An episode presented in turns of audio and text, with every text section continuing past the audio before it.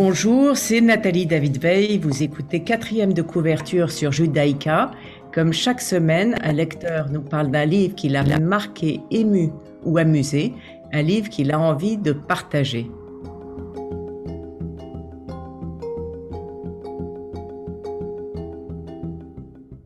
Aujourd'hui, j'ai le plaisir de recevoir Vanessa Stewart.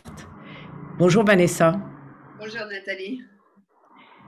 Vanessa Stewart, vous êtes née à Buenos Aires, vous avez grandi à Londres et à Paris où vous êtes créatrice de mode. Vous avez travaillé avec Karl Lagerfeld chez Chanel, Tom Ford chez Saint-Laurent, Loris Azzaro avant de lui succéder et enfin styliste indépendante en association avec APC puis dans vos boutiques. Vous habillez les stars et vous créez des costumes pour le cinéma. Vous cherchez à rendre accessible le luxe comme avec votre association à la redoute, vous cherchez à définir une féminité intemporelle, libre et chic. Vous avez écrit avec Mathias Debureau le guide de la gentlewoman chez Jean-Claude Lattès. Vous êtes aussi peintre et vos toiles sont d'ailleurs représentées dans votre livre. Et vous avez choisi de parler de nouvelles de Somerset Maugham, le recueil intitulé Madame la colonelle. Exactement. Madame la Colonelle et 23 autres nouvelles dans la collection Pavillon Poche chez Robert Laffont, traduit de l'anglais par Joseph Dobrinski, Jacques Martin, Jean-Claude Amalric, Maxime Ouvrard et Jean Keval. Il fallait au moins cinq traducteurs.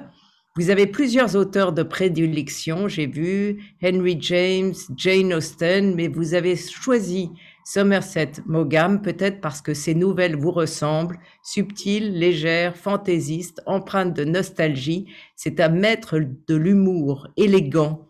Ces nouvelles font-elles partie de vos livres de chevet? Oui, vraiment. C'est, je les relis euh, régulièrement, euh, comme quelques-uns de ses romans aussi. J'adore parce qu'il a un style euh, très direct voilà, il n'y a pas beaucoup de fioritures et je trouve que c'est son analyse de, la nature humaine euh, est géniale.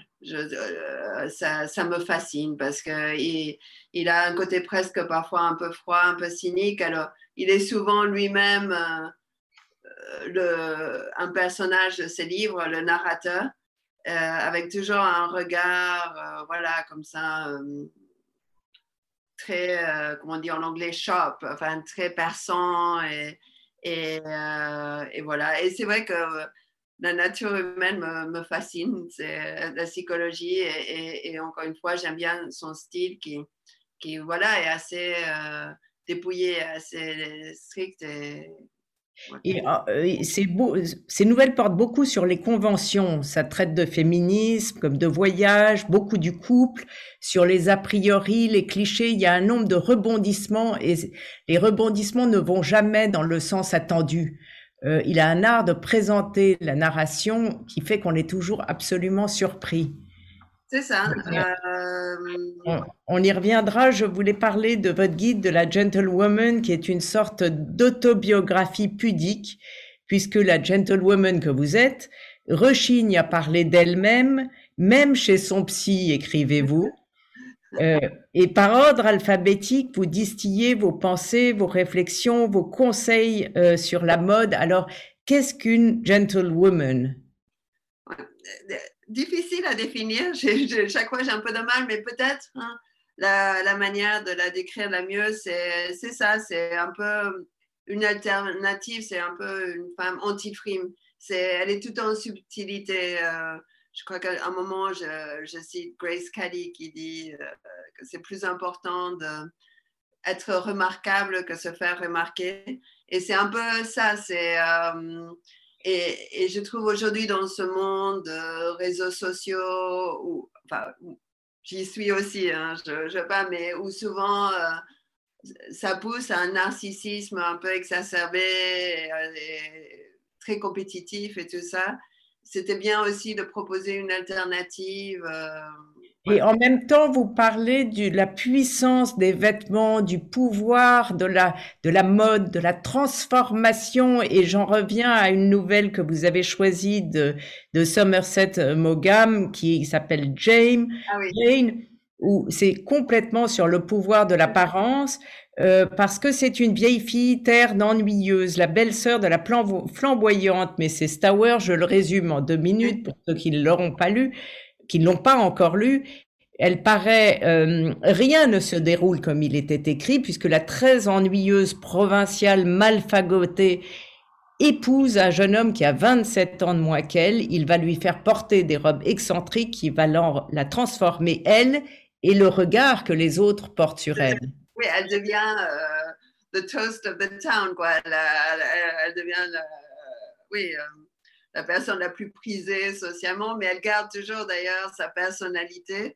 Et, le jeune homme est fou amoureux d'elle et, c'est génial parce que donc euh, le narrateur, Somerset euh, je crois qu'il connaît sa cousine, j'ai oublié, mais enfin une femme qui, ça la rend folle, quoi, parce que c'est un peu l'antithèse de, oui, parce qu'elle a l'air d'avoir moins 20 ans de moins que son âge, euh, euh, se donne un mal de chien, et, l'autre arrive, change de robe, se coupe les cheveux, et tout le monde la trouve drôle, alors qu'elle n'a jamais trouvé qu'elle avait de l'humour. il y a toute cette réflexion sur l'humour, justement, dont vous parlez aussi. Parce que dans votre définition de la gentlewoman, il y a cet understatement très britannique.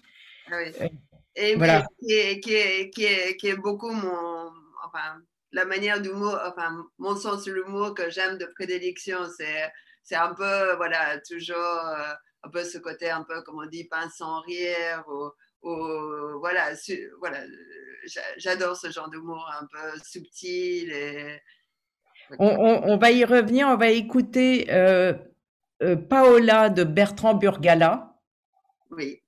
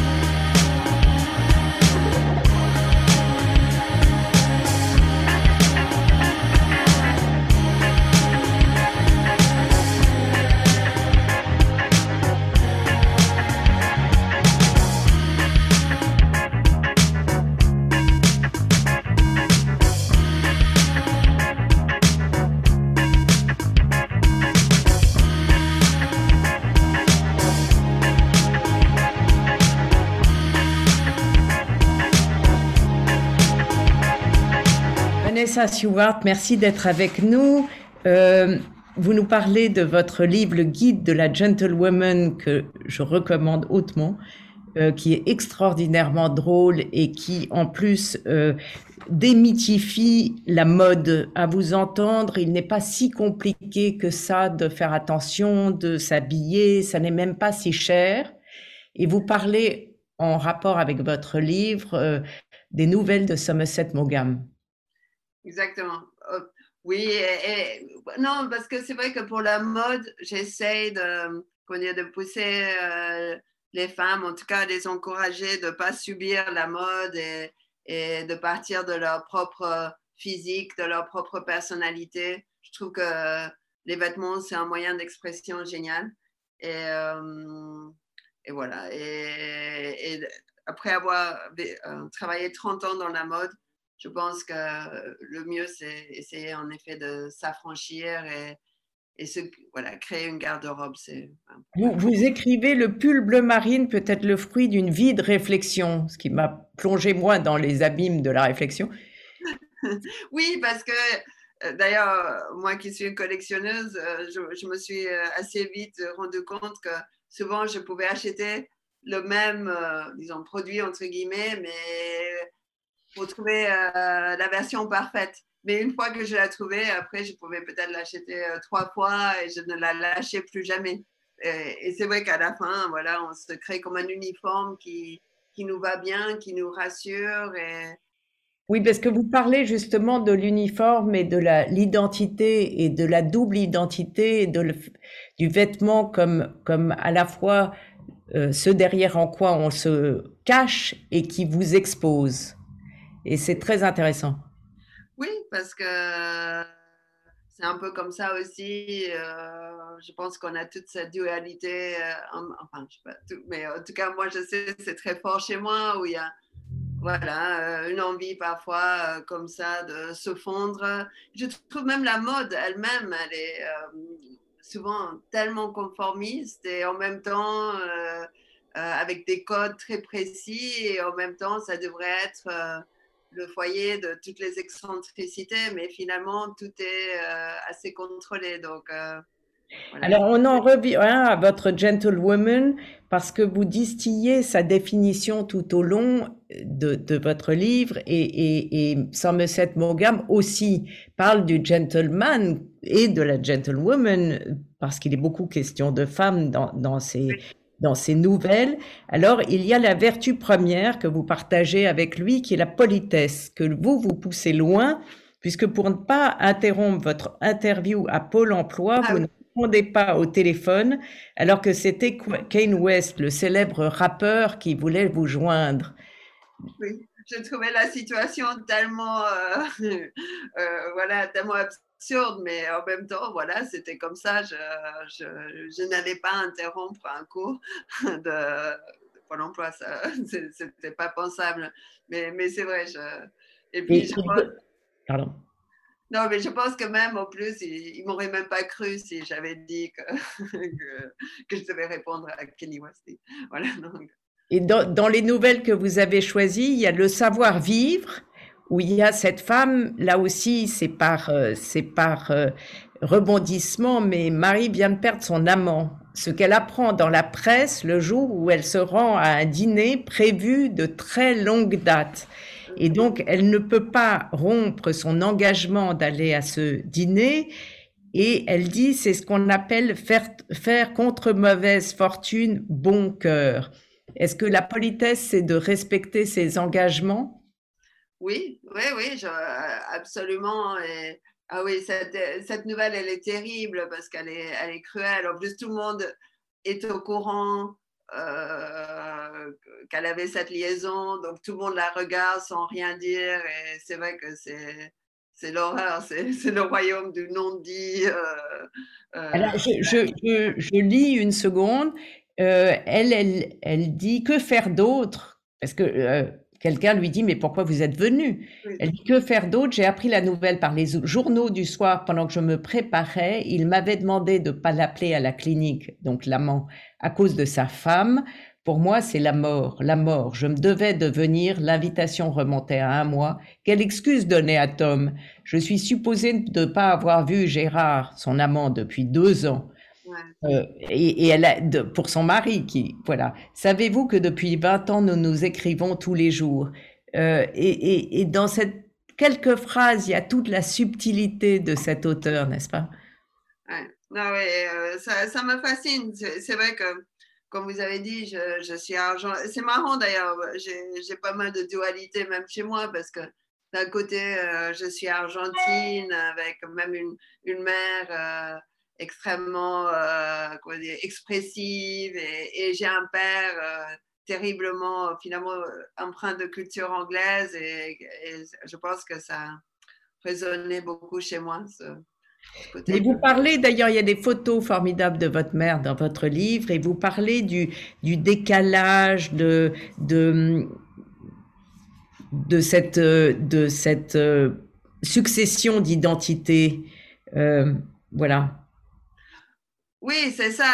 Euh, c'était quelqu'un bah, que quelque part cherchait toujours à être dans la lumière. Et elle ne comprenait pas trop les personnes qui étaient pas comme ça. Je dis qu'elle appelait ça wishy-washy des personnes. Et, c'est vrai que j'ai dû me construire un peu, moi qui étais extrêmement timide euh, par rapport à elle, mais, je pense que forcément, elle m'a quand même influencée et je serais pas, je ferais pas toutes les choses que je fais, je j'aurais pas, je serais pas devenue créatrice de mode, j'aurais pas écrit ce livre s'il n'y avait pas non plus quelque part une part de chez moi. Euh, ou, aussi finalement je, cherche aussi à, être dans la lumière. Je peux pas. peux pas la mode est aussi à part timidité, c'est-à-dire que dans, dans, ce que vous dites, euh, le, le, vêtement qui, qui, vous donne une image qui ne serait pas complètement soi. Oui, c'est ça. Et puis, c'est encore une fois un moyen d'expression génial. Et c'est vrai que très jeune, euh, j'ai pu m'imposer euh, dans, des endroits grâce à, mon allure, alors que... Euh, vous parlez de votre... Euh, quand vous vous êtes présenté pour un travail chez Chanel, vous voulez raconter? oui, c'est ça. Ben, D'ailleurs, j'ai croisé encore la semaine dernière Gilles Dufour, qui, est, qui était le directeur du studio Chanel et qui m'a donné ce travail. Et il m'a encore présenté à quelqu'un en parlant de ma tenue le jour de mon embauche. Donc, c'est pas que dans ma tête, c'était vraiment réel. Et voilà, euh, je pense que euh, peut-être c'était euh, différent de comme les autres jeunes s'habillaient à ce moment-là. En tout cas, ça l'a interpellé. D'ailleurs, il n'a jamais oublié. Et, c'est vrai, du coup, donc, comme quoi l'allure peut, vraiment, et, enfin, vraiment aider, même quand on est extrêmement timide. Et je crois que c'était un, un, petit tailleur écossais, mais mini, enfin, que, mais que j'avais acheté dans une boutique, mais très peu cher, euh, à Londres. Enfin, c'était vraiment pas euh, un vêtement de marque, loin de là. Donc, euh, et ça aussi, je pense que c'est important parce que c'est, même si je pense que c'est important d'acheter peu et bien, c'est pas forcément que des choses extrêmement chères. C'est. D'ailleurs, je parle du vintage aussi, je parle des vêtements militaires aussi. Je pense qu'il y a plein aussi de, Ce qui est bien, c'est de mélanger et s'approprier les, les, vêtements. On va écouter votre, votre euh, musique, la musique que vous avez choisie, You Go to My Head de Brian Ferry.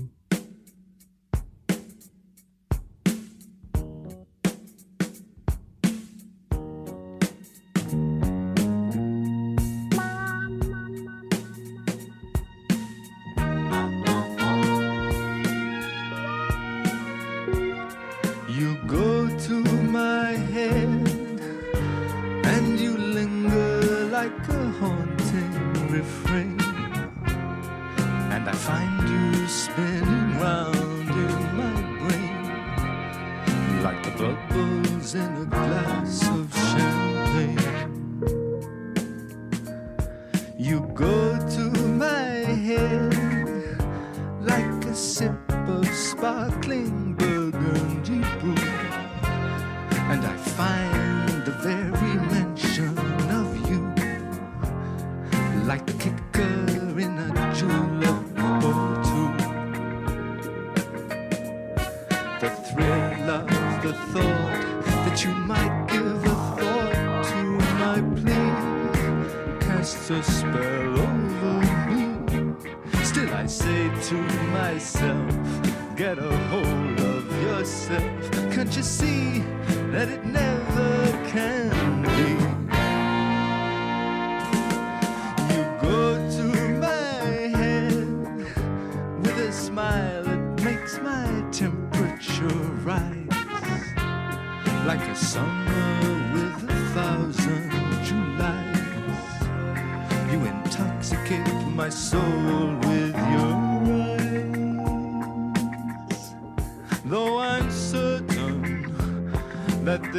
Heart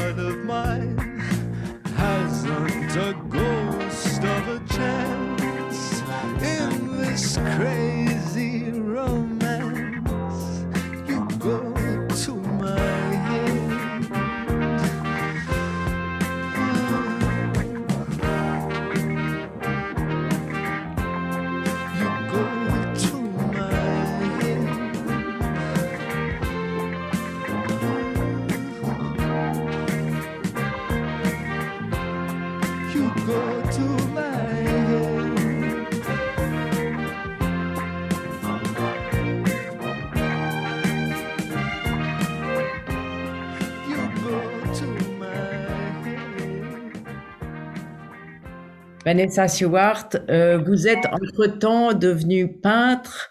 Euh, pendant le confinement, vous avez commencé à peindre ou ça datait d'avant? Est-ce que ça complète euh, les, dessins que vous faisiez pour dessiner les robes ou c'est complètement autre chose? J'ai vraiment commencé à peindre pendant le, le confinement. En effet, j'avais dessiné avant des croquis de mode et des choses comme ça, mais j'osais pas peindre. Ma mère était artiste peintre et, et je sais pas, je, je, je, je pensais pas en être capable aussi. Et, euh, du coup, j'ai commencé à peindre avec elle et ma fille qui a 11 ans. Et euh, ça a été assez libérateur. D'ailleurs, c'est génial de peindre avec un enfant parce que ils n'ont pas peur de, de, de s'exprimer. Il y a un côté très, très libre. Et je pense que si j'étais allée dans une école euh, beaucoup plus, classique, euh, je ne me serais pas lancée comme ça et j'aurais peut-être jamais rien fait. Et donc voilà, donc, euh, j'ai commencé à faire des portraits, un peu pour illustrer le livre. Et je les ai mis sur Instagram. Et voilà, une des choses un peu magiques d'Instagram, c'est grâce à ça que j'ai trouvé une galerie. Et ça y est, j'ai commencé à peindre, pardon, à vendre des, des tableaux. Et, et là encore, la semaine dernière, j'ai, j'ai présent, euh, enfin, j'avais trois tableaux euh, exposés au PAD à Paris. Et voilà, donc je continue et c'est quelque chose que je prends très au sérieux maintenant et que je veux absolument continuer. Même, j'aimerais bien aussi continuer à travailler dans la mode, mais je ne veux pas lâcher la peinture maintenant. C'est, D'accord, vous allez cumuler les métiers.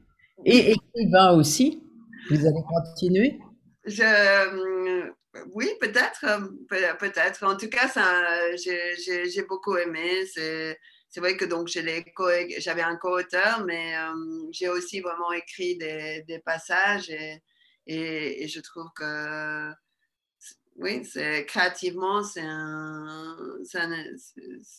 passionnant de, pouvoir s'exprimer comme ça. Et aussi, j'étais ravie de voir justement l'accueil du livre, de voir que, que ça a été si bien compris parce que voilà, c'est toujours un peu, un Euh, peu. Pour en revenir aux nouvelles de Somerset que vous avez choisies, il y en a un qui, moi, m'a fait rire, euh, qui s'appelle L'élan créateur, où c'est une héroïne un peu bas bleu, épouvantablement ennuyeuse, qui était connue pour l'humour de ses écrits, qui, je cite, ne naissait ni du jeu des idées ni de l'emploi du langage, mais prenait appui sur la ponctuation. Sa répartition des points-virgules, sans vous paraître vulgairement hilarante, avait le don de vous faire rire sous cap. Et il étend ce fil du point-virgule, émaillant la nouvelle de remarques, Vu la difficulté de marquer la ponctuation en parlant, écrit-il, il se peut que d'aucuns aient trouvé ses propos dépourvus d'humour. Et euh, j'ai trouvé que c'était tellement amusant, cette idée d'être drôle à travers le point-virgule, et toutes ces nouvelles sont, sont de la même veine. Ah oui, c'est. euh, oui, non, non, absolument. Il y a celle-là. Moi aussi, celle, euh, une que, que j'aime particulièrement aussi, c'est euh, justement Madame euh, la colonelle aussi. On n'en a pas parlé, la- celle qui porte le titre du recueil, Madame la colonelle. Oui. Et Oui, que, en plus, elle résonne chez moi parce que, voilà, euh, je vis avec un artiste euh, et, et c'est vrai que, souvent je me pose ce genre de, de questions que, parce que, en fait, là, c'est un, un- un colonel un, un peu macho, on peut le dire, qui est- que Enfin, Il est très britannique en même temps, euh, parce que sa femme reçoit un matin au petit déjeuner un paquet de livres. Il fait à peine attention et ce sont d'un recueil de poésie qu'elle a écrit elle.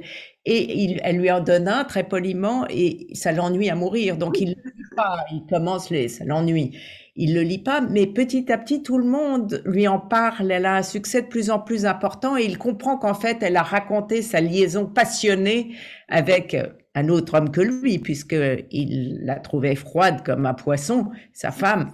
Et donc, il veut la quitter son meilleur ami lui dit, mais pourquoi fait comme si ne rien n'était? Et c'est, encore une fois la politesse dont vous parlez dans le guide de la gentlewoman. Et puis, euh, c'est horrible parce que jusqu'au bout, on, on voit qu'il ne la comprend, mais absolument pas. Il n'est pas du tout euh, sensible à, à, à, à rien de chez elle. Oh, je- oui. Oui, oui, il, il comprend pas du tout sa femme, mais au fond, il l'aime bien, il n'a pas envie de la quitter. c'est ça, c'est ça, exactement. Oui, c'est pratique. Voilà. Vanessa Stewart, vous finissez votre livre euh, avec euh, un Z, évidemment, puisque c'est euh, par ordre alphabétique, euh, le Z-Geist. Je ne sais pas si je le prononce bien. Vous Oui. voulez en dire deux mots? Oui, c'est c'est euh, oui, c'est un peu le- l'es- l'esprit du moment. C'est et, euh, euh, voilà. Et, et je voulais aussi juste euh, finir en, en- encore une fois. euh, je fais beaucoup aussi. euh, euh, je mets beaucoup le charme et, les failles aussi en, valeur parce que c'est aussi dans cette période où j'ai l'impression qu'on on nous met toujours la pression d'être parfaite avec même des filtres et des choses. Euh, je suis spécialement moi sen- euh, sensible aux, aux petites failles et aux défauts euh, que je trouve, oui, en effet. Alors, vous citez Léonard Cohen, il y a des fissures partout et c'est par là que la lumière rentre. et, et j'y crois vraiment. C'est, et et ce, livre, je l'ai aussi écrit pour ça parce que moi-même, voilà, je ne sais pas si c'est un truc d'éducation ou de personnalité, mais voilà, je sais que j'ai toujours voulu montrer euh, l'image la plus parfaite de, moi-même. Et en fait, je me suis rendu compte, c'est euh, justement quand les gens voyaient les failles que je pense ils s'attachaient le plus à moi. Et, je voulais un peu essayer de, de, du coup, les exprimer euh, à travers ce livre. C'est très réussi. Merci beaucoup, Vanessa Stewart. Il faut lire le guide de la gentlewoman qui est paru chez Lattès et les nouvelles de Somerset Maugham. Merci beaucoup, Nathalie. J'étais ravie. Merci à vous. Cette émission sera rediffusée dimanche à 14h. Vous pouvez la réécouter sur vos podcasts et sur le site radiojudaïca.be. Et je vous retrouve mardi prochain à 11h.